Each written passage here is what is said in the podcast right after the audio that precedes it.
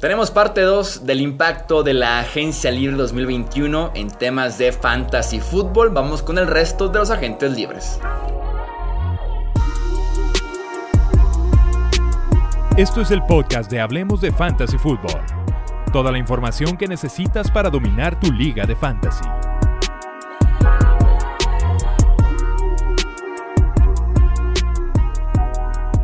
¿Qué tal amigos? ¿Cómo están? Bienvenidos a un episodio más del podcast de Hablemos de Fantasy Fútbol. Yo soy Jesús Sánchez y es un placer que me acompañen en esta parte 2. Lo prometido literalmente aquí es deuda y venimos a pagarlas como hombres que somos. Y digo hombres porque me acompaña el buen Wilmar Chávez, analista de Fantasy Fútbol aquí en Hablemos de Fútbol. Wilmar, ¿cómo estás? Bienvenido. Hola Chuy, muchas gracias. Un gusto estar acá. Vamos a platicar de los agentes libres que nos hacen falta, los principales que no alcanzamos a comentar, ya sea por tiempos o porque las firmas fueron después de haber grabado ese episodio, como es el caso de Kenny Goladay a los Giants. ¿Cómo ves este movimiento en temas de fantasy fútbol, Wilmar? Pues era el, receptor abierto más importante en el mercado. Creo que es un, es un destino entre, entre sí no ideal porque llega a ser el arma número uno de esta ofensiva aérea, eso es claro. No el arma como tal de toda la ofensiva, porque ahí está Saquon Barkley que vuelve lesión y por ahí pasa un poco desapercibido. Su valor en cuanto a lo que fueron los Lions en 2020 creo que debe disminuir, pero por talento puro de Kenny Goladay eh, debemos considerarlo rondando el top 15, el top 18 por lo menos. Pero sí creo que nos hace falta que Daniel Jones dé ese paso adelante que la ofensiva pueda ser un poco más dinámica, aún les falta una inversión en la, en la línea ofensiva para poder sustentarlo, entonces creo que por eso viene una regresión frente a lo que, a lo que podíamos esperar de él el año pasado. Eso sí, es mejor perspectiva que si se hubiera quedado en los Lions que tenemos en este momento. Eh, ¿Te animarías tú con Connie Goladay, tomando en cuenta, como dices, Daniel Jones? ¿Te animarías a tenerlo en tu equipo? Seguramente sí dependiendo del costo, como todo, si lo logro conseguir empezando la cuarta ronda, finales de tercera, lo mucho, eh, tal vez iría con él. Mencionabas un poquito a Daniel Jones, ¿qué esperarías de él en este 2021? Pues tal vez las mismas expectativas que teníamos con él el año anterior y que no pudo sustentar. Esperemos que ahora sí pueda tener esas armas completas, ahora sumando a Kenny Golay, que es sustancialmente mejor que cualquier receptor que tuviera ahí y Evan Engram fue tuvo un año decepcionante, por ahí llegó Kyle Rudolph, aunque tiene una lesión y no sabemos cómo pueda estar para principio de temporada. Creo que en la posición de end podrían sobrellevarla ahí si, si Engram no tiene una, una temporada tan mala y el regreso de, de pues le permite como tener ese potencial a, Daniel Jones y su habilidad con las piernas le da un piso muchas veces lo pasamos desapercibidos, pero es, es un coreback bastante móvil y suele avanzar bastante eh, con el balón hasta que se tropiece a cinco yardas de la zona de anotación. Sí, no, qué decepción, todavía me acuerdo el blooper de la campaña 2020 y hasta de la década de la NFL. Este, en temas de el juego aéreo, ¿cómo impacta al resto? Darius Slayton, ¿cómo impacta a Sterling Shepard y a Evan Ingram? ¿En qué nivel acomodarías a estos tres en temas de un posible ranking después de agencia libre? Obviamente en términos de volumen afecta a todos. Creo que el que tiene un rol más estable ahí es Sterling Shepard porque viene a jugar en el slot. Y Darius Slayton debe ser el más afectado. Y Evan Engram creo que más por su, por su desempeño es el que va a verse eh, como afectado en términos de, utilización en esa ofensiva. Entonces yo los, los bajaría un poco y en su orden de los receptores bola y obviamente luego Shepard y al final Slayton. Juju Smith-Schuster regresa a los Steelers. ¿Esto ayuda de alguna manera o solamente nos quita valor de otros jugadores? Quita valor de otros jugadores, en específico de Deontay Johnson y de Chase Claypool, y el propio Juju Smith-Schuster, que yo creo que si hubiera podido ser el, el wide receiver 2 clavado de alguna otra ofensiva, hubiera tenido un rol muy importante como wide receiver 2 al menos en, fantasy. Pero en, en este momento creo que van a ser tres receptores rondando el top 24 semana a semana, pero sin saber cuál va a ser el, más productivo cada semana. Yo al que prefiero es a me parece que es el más talentoso, pero creo que Chase, Claypool debe dar un paso adelante. Tuvo un, un buen primer año, aunque su producción está un poquito disfrazada por ahí con algún partido que se volvió loco y anotó como cuatro touchdowns, creo. Pero sí creo que Yuyu en esta ofensiva va a terminar relegado a, la tercera posición, tal vez no en volumen, porque es un receptor que suele recibir bastantes targets por, por el tipo de cómo se alinea y el tipo de trayectorias que corre, pero entre eso la cantidad de, de, receptores y el brazo de Big Ben no me emociona para nada Juju y le quita valor a los otros, como bien decimos ahí. Y justamente sobre Big Ben, ¿qué expectativas tienes? Me imagino que él sí se beneficia con Juju, hay muy buena relación entre ambos. ¿Podemos confiar en Big Ben o es un coreback para streamear la próxima temporada? Únicamente para streamear y sin, sin muchas expectativas, pues la verdad es que ya vimos un declive muy marcado en, en las últimas temporadas del Big Ben. Un tema que salió en el podcast, en el principal, en el Hablemos de Fútbol, es en dónde hubiera sido más productivo Yuyu y creo que se presta bastante también en temas de fantasy. ¿Tú en dónde crees que hubiera sido más productivo Yuyu? ¿Como wide receiver 2, como target 3 de los Kansas City Chiefs? ¿Como wide receiver 1, tal vez target 1 o 2 de los Ravens? o metido aquí en el grupo de wide receiver de los Steelers, que eran como las tres ofertas finales para Juju en la agencia libre. Hablando en específico de fantasy, porque a mí en lo personal para términos de NFL me hubiera encantado que estuvieran los Ravens porque le, hace falta esa ofensiva un, un receptor de mayor calibre. pero creo que en términos de producción, por el simple sistema que corren, el de Kansas Kansas City era el ideal, por puro, puro volumen y oportunidad de, de, anotar y producir. Aunque claramente iba a ser la tercera opción detrás de Travis Kelsey y Tyreek Sí, yo en aquella pregunta me la pensé bastante entre Kansas City y los Steelers. Terminé yendo con Pittsburgh porque ese target número 3 de los Chiefs está muy repartido con el 4 y el 5.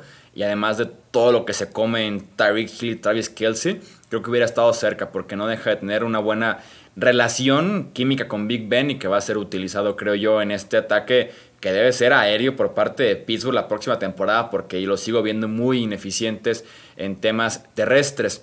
Eh, justamente vamos para allá, para hablar del juego por tierra. Tenemos tres nombres a comentar de esta agencia libre. Chris Carson regresa a los Seahawks. ¿Qué análisis tiene sobre Carson?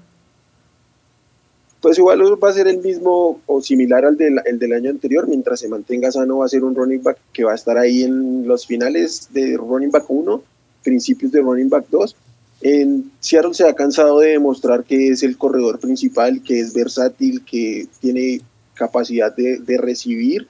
Superó un poco esta, temporada su problema con los fumbles que lo atormentaron en 2018 y en 2019 pero constantemente Seattle le estuvo llevando corredores y Carson demostró que es el corredor principal, entonces creo que ese rol lo va a tener ahí y, pues yo lo veo con bastante valor. Si por ahí se empieza a ir a descuento porque la gente empieza a sacarle un poco la vuelta por las lesiones, por la edad, porque entrando en un segundo contrato los corredores tienden a bajar su producción, yo creo que puede ser eh, un descuento por ahí como tu running back 2 en, tercera ronda, principios de tercera ronda, me parece bien incluso hasta cierto miedo, creo yo, del sistema ofensivo de los Seahawks, que hay un cambio en el staff y que tal vez quisieran pues ponerse contentos de la relación Seahawks-Wilson y darle mucho volumen en el juego aéreo. Creo que aún así Chris Carson como running back uno de esa ofensiva está muy bien establecido. Yo también me la jugaría con Carson este año sin ningún problema al precio correcto, obviamente. Eh, Mike Davis se queda en la división sur, pero cambia a los Atlanta Falcons. ¿Qué esperamos de Mike Davis? el valor de Mike Davis obviamente se disparó en este momento porque ser el clavadísimo suplente de, de Christian McCaffrey, a ser el, prácticamente el único running back en este momento en, o el único running back competente en el roster de los, de los Falcons, pues le da un potencial bastante interesante.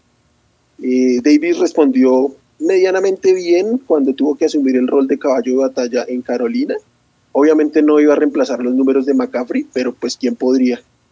Sin embargo, pues fue competente, llevó ahí su ritmo de running back 1, running back 2 casi constante. Creo que mucho de ese valor va a depender de lo que haga Atlanta en, en el draft. Evidentemente les hacen falta corredores, evidentemente tendrán que, llevar a alguien vía, vía draft. El tema va a ser en qué momento y qué tanto va a invertir Atlanta. Yo supongo que Atlanta está en una posición ideal y que no sé cuándo vuelva a estar en una posición tan ideal para seleccionar un coreback. Y eso para mí sería descartar que en una segunda ronda vayan por un, por un corredor de este top, de este tier 3 entre Etienne, eh, Harris y, y Javonte Williams.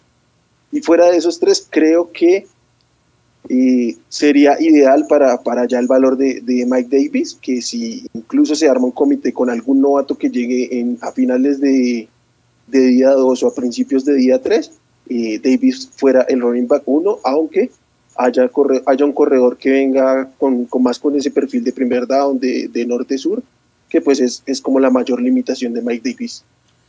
Hay chances para que Davis sea otra vez protagonista la próxima temporada en temas de fantasy. Vamos viendo también si alguien eh, pues realmente confía, ¿no? Después no, deja de ser Mike Davis, una segunda temporada va a ser complicada de repetir, pero pues ahí está la oportunidad sin duda alguna con los Atlanta Falcons.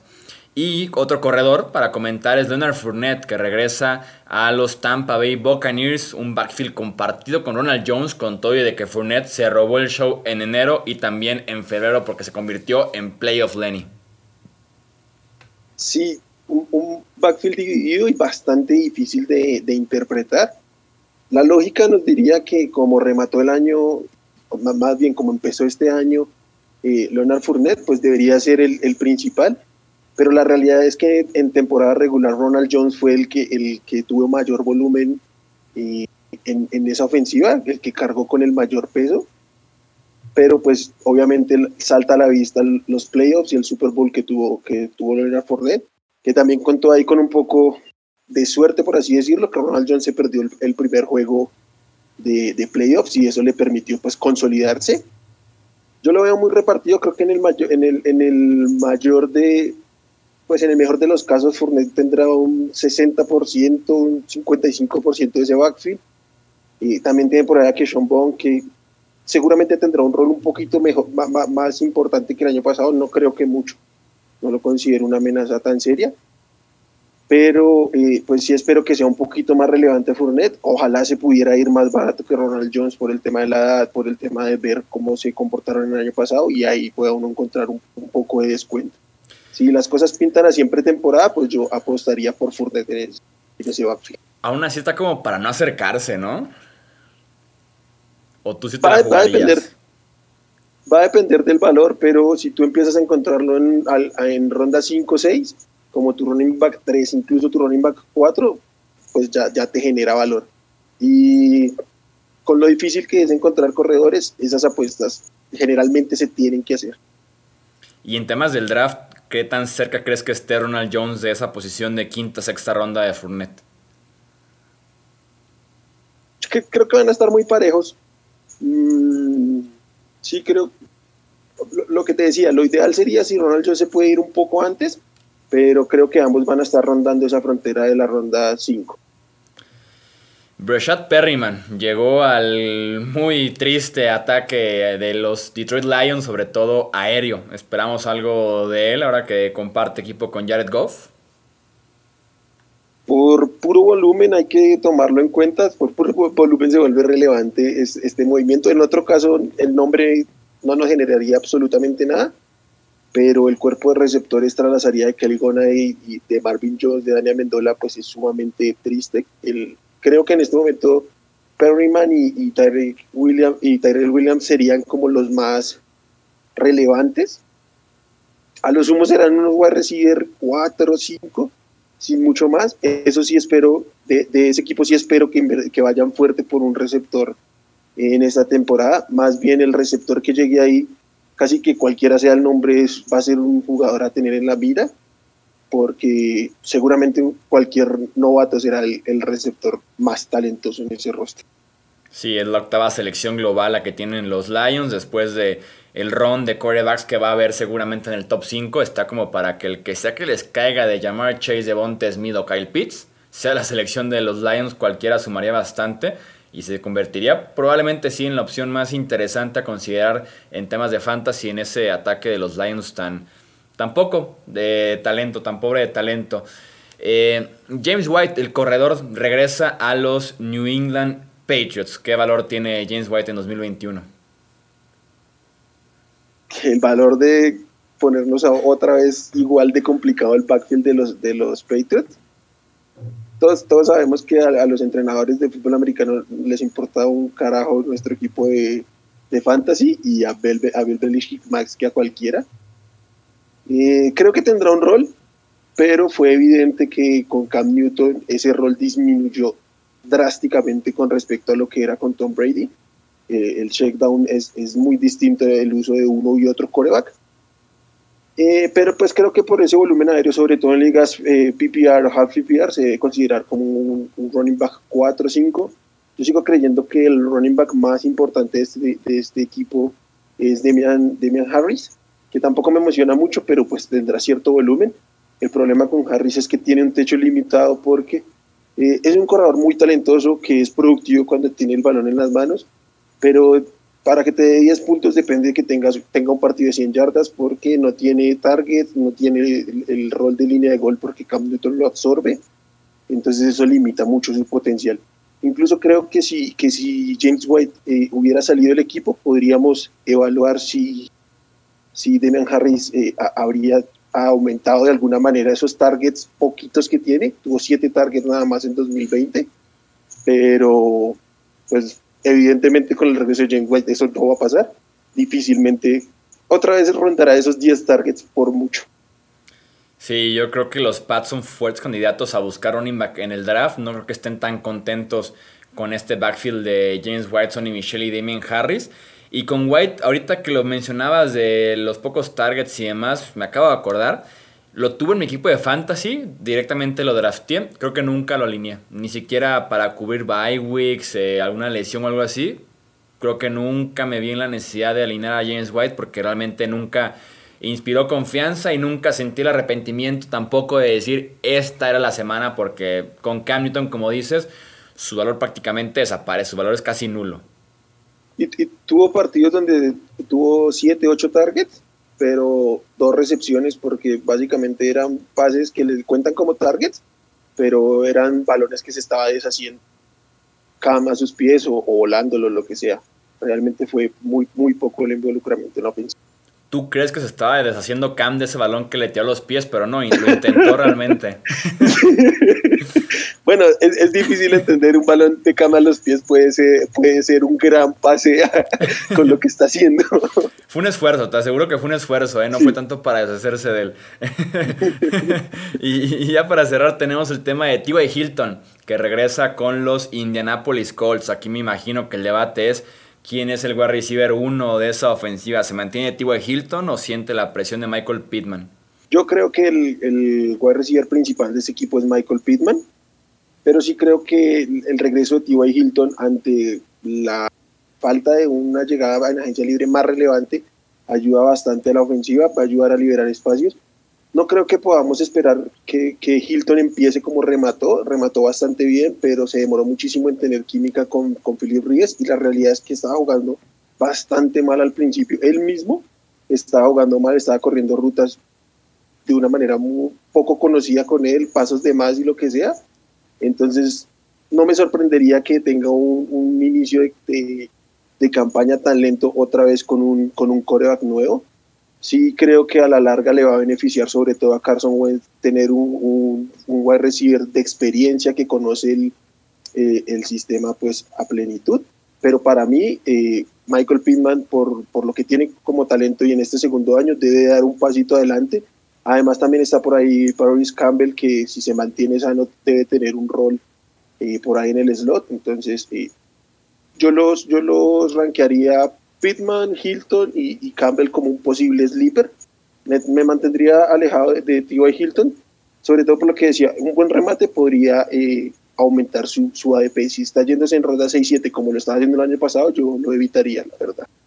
Yo estoy muy de acuerdo, creo que sí fue hasta diciembre que eh, T.Y. Hilton se enchufó, que empezó a anotar touchdowns, incluso hiló varios partidos en los que eh, lo hizo, pero sí es un target muy peligroso en estos momentos para Fantasy. Más porque es otra vez desde cero, empezar a trabajar con el nuevo coreback. Vamos viendo qué pasa con este juego aéreo de los Indianapolis Colts. Eso es todo entonces por este episodio del podcast Hablemos de Fantasy Football. Recuerden suscribirse si nos están viendo aquí mismo en YouTube o también en formato audio. Recomendarnos, dejarnos un review, un comentario o también en las redes sociales de Hablemos Fantasy en Twitter y también en Facebook como Hablemos de Fantasy Football. En nombre de Wilmar Chávez, yo soy Jesús Sánchez y eso es todo por este episodio. Gracias por escuchar el podcast de Hablemos de Fantasy Football. Para más, no olvides seguirnos en redes sociales y visitar hablemosdefutbol.com.